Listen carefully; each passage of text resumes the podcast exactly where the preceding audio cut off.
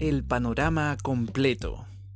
Los líderes empresarios se encuentran cada día bajo mayor presión debido a la acelerada y creciente complejidad de los sistemas, la globalización de mercados, proveedores y organizaciones, la velocidad con que evolucionan las tecnologías de la información, los inminentes peligros ecológicos, los nuevos productos que rápidamente se vuelven obsoletos.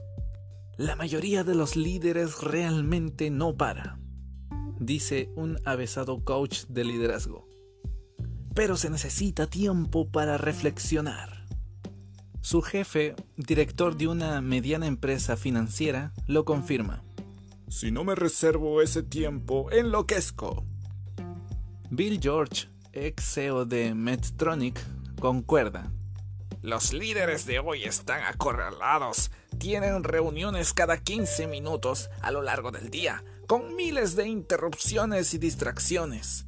Es preciso hallar un momento de serenidad para reflexionar. Destinar un tiempo de la agenda diaria o semanal a la reflexión puede ayudarnos a superar el torbellino cotidiano para restablecernos y mirar hacia adelante. Pensadores muy diversos, desde el legislador Tim Ryan hasta el economista de la Universidad de Columbia, Jeffrey D. Sachs, sostienen que la presencia mental es útil para ayudar a los líderes a ver el panorama completo.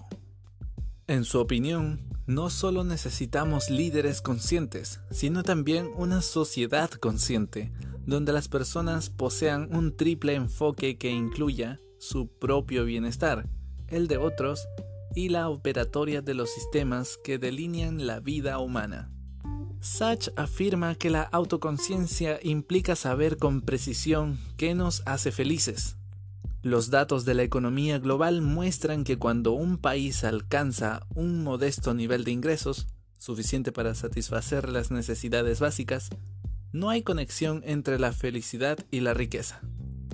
Valores intangibles como las relaciones afectivas y las actividades significativas generan más felicidad que el trabajo o el consumo.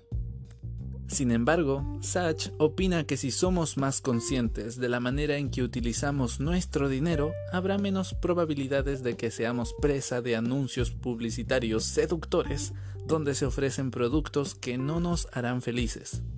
La conciencia nos llevará a moderar nuestras aspiraciones materiales y a dedicar más tiempo y energía a satisfacer nuestras necesidades profundas, conectarnos y descubrir el sentido de nuestra vida.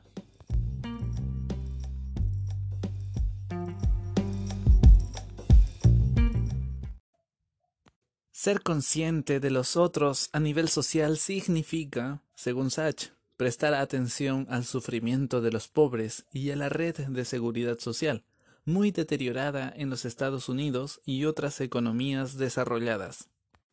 El hecho de que los pobres reciban apenas lo indispensable para sobrevivir crea pobreza intergeneracional. Es necesario mejorar la educación y la salud de una generación de niños para dotarlos de un mayor nivel de competencia. De ese modo, podrán desempeñarse mejor en la vida y no dependerán del tipo de ayuda que necesitaba su familia. Con esa finalidad podrían crearse programas, por ejemplo, de presencia mental para estimular el control ejecutivo del cerebro.